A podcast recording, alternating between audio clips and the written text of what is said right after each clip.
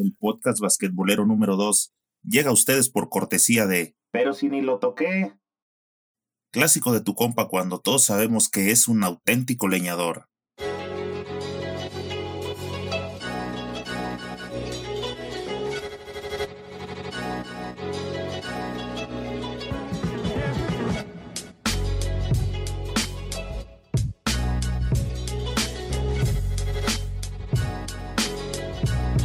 ¿Qué pasa, banda basquetbolera?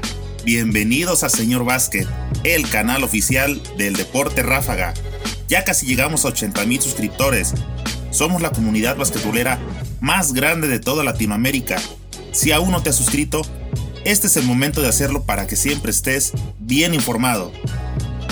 El Mundial está dando unos juegazos muy cerrados y con sorpresas como lo esperábamos selecciones que han demostrado el crecimiento en su nivel de básquetbol al tener jugadores que militan en la NBA o en otras ligas del mundo. Y hoy vamos a hablar de una jornada magnífica para los latinos. Brasil ante la Grecia de Giannis Antetokounmpo y República Dominicana frente a Alemania dieron los golpes de autoridad para avanzar a la segunda fase. Fue un día de sorpresas donde solo le faltó más ambición a Turquía que estuvo a punto de bajar a Estados Unidos. Es en serio, señores. ¿Qué jornada se jugó en el Mundial de Básquet? Estuvo marcada por emociones fuertes y definiciones dramáticas. Fue un día en donde el gran impacto lo dieron los equipos latinoamericanos. Brasil se cargó a la Grecia de Giannis Antetokounmpo y República Dominicana con el argentino Néstor Che García en el banco sorprendió a los alemanes para meterse los dos equipos en la segunda ronda. Un día en donde además Turquía tuvo en sus manos la chance de bajar a Estados Unidos, pero le terminó sirviendo el triunfo en bandeja al fallar los tiros libres del Gane, los mismos que siempre pasan factura en el resultado final. La ciudad de Shanghái vivió uno de los partidos más dramáticos que se recuerden en mucho tiempo. Turquía hizo un trabajo estupendo durante todo el encuentro ante un Estados Unidos que volvió a mostrarse vulnerable. Su juego no tuvo fluidez solamente con un 35% de tiros de campo y la jerarquía individual tampoco parecía una solución. Pero Turquía también hizo todo o lo necesario para perder el juego. Y cuando el Dream Team le das una chancita, la toma. 93 a 92 fue el resultado final en tiempo extra y la clasificación a la segunda ronda con mucho, muchísimo que mejorar. La pregunta no es, ¿qué hicieron los turcos para ganar? La pregunta en realidad es, ¿por qué los turcos hicieron todo para perder? Estando dos puntos arriba en el tiempo regular, Sedi Osman, el mismo jugador de los Cavaliers de Cleveland, le hizo una falta a Jason Tatum cuando este soltaba un triple faltando 0,1 segundos en el reloj. Es en serio, es increíble, pero lo salvó que el de los Celtics de Boston falló uno de los tres tiros libres para irse al tiempo suplementario. En el tiempo extra, los europeos tuvieron una diferencia de 5 puntos que Kemba Walker se encargó de borrar, pero así todo tuvieron aún más chances. Con una ventaja de un punto, el marcador estaba 92 a 91. Balbay le robó una bola a Turner a 9 segundos del cierre y recibió falta antideportiva viene a ejecutar los tiros de castigo y falló los dos libres. Pero lo peor es que Osman tras recibir falta en la reposición también falló dos tiros libres. Turquía cerró con 14 de 23 tiros en la línea. Estados Unidos tomó el rebote y Middleton sacó una falta a 2,1 segundos. El de los Bucks de Milwaukee no falló en la línea y concretó el festejo norteamericano. El Dream Team terminó con 6 jugadores anotando en doble dígito. Middleton con 15, Kemba Walker con 14, Turner con 11, Tatum con 11, Harris con 11 y Barnes con 10. Ersan Ilyasova, jugador de los Bucks de Milwaukee, fue el mejor de Turquía con 23 puntos y 14 rebotes. Pero ahora los turcos tendrán que recuperarse anímicamente porque les toca jugar la clasificación a la segunda fase mano a mano ante la República Checa que despachó a Japón por 89 a 76. Siguiendo con las bellas historias de los latinos en el Mundial de China, hoy vimos a un Brasil heroico ante Giannis y Grecia. Giannis Antetokounmpo con el cartel de MVP de la NBA, llegó a China 2019 poniendo a Grecia como uno de los grandes candidatos. Pero los brasileños tenían otros planes.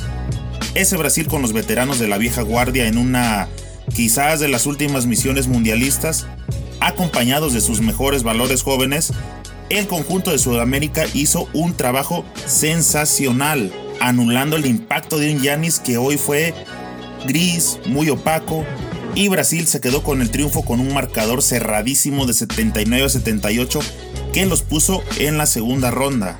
¿A qué nos referimos cuando hablamos de la vieja guardia de Brasil?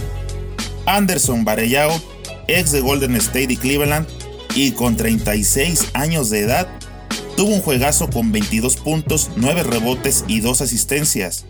Leandriño Barbosa, también de 36 años, es de Phoenix y de Golden State, aportó 13 tantos y 3 rebotes.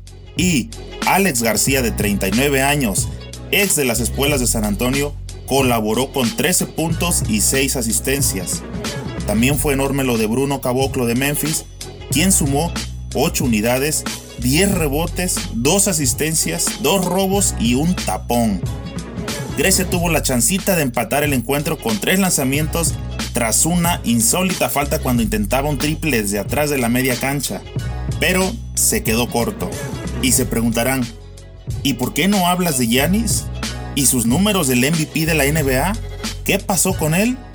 Bueno, hoy el MVP fue completamente maniatado. Tuvo 13 puntos, metió 3 de 7 de campo y 7 de 7 en tiros libres, 4 rebotes, una asistencia tres pérdidas de balón de Yanis y salió expulsado por cinco faltas. Muchos se preguntarán, ¿cinco faltas? Claro, recordemos que aquí estamos jugando con el reglamento de FIBA y en FIBA la expulsión es a las cinco faltas, ya que en la NBA se les expulsa hasta la sexta. La Grecia de Yanis tendrá que jugarse la clasificación a la segunda ronda en un mano a mano contra Nueva Zelanda, que le ganó 93-83 a Montenegro. Veremos si este juego no le pega en lo anímico a Grecia y que se vaya despidiendo uno de los equipos favoritos al título. Otro milagro latino sucedió en el grupo G con República Dominicana, de la mano del argentino Che García. Néstor García es entrenador argentino que hace milagros cuando la situación parece en su contra. En 2015, el Che clasificó a Venezuela a los Juegos Olímpicos, venciendo a Canadá con casi todo su CNBA en el Preolímpico 2015, donde terminó como campeón. Ahora metió a República Dominicana a la segunda fase del Mundial, dejando en el camino a Alemania, un equipo europeo que traía buen cartel al contar con tres jugadores de clase NBA. El marcador final de 70-68 desató el enorme festejo de los caribeños, cuya defensa, sello del Che García, incomodó por completo a un rival que se ahogó en sus limitaciones con solo un 36% de efectividad en tiros de campo.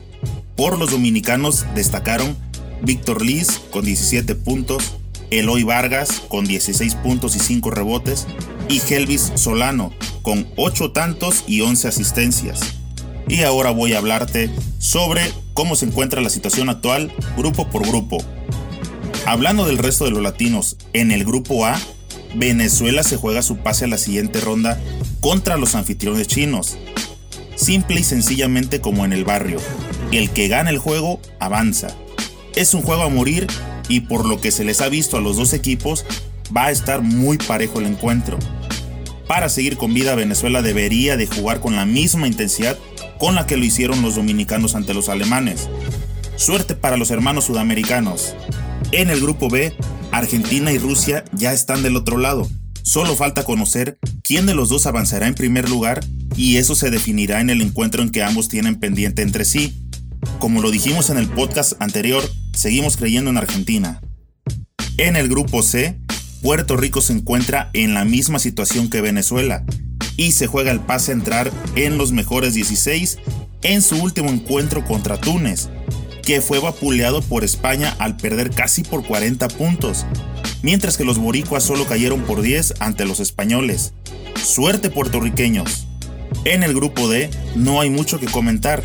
Como lo pronosticamos, ya están del otro lado Serbia e Italia. y lo que hay que destacar es la diferencia de puntos a favor que ambos han acumulado.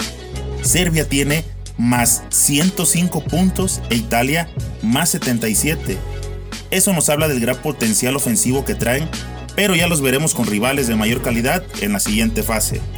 En el grupo E, como lo hablamos minutos antes, Turquía se complicó la vida al dejar ir el juego ante Estados Unidos y su pase lo tiene que definir en el próximo partido ante la República Checa.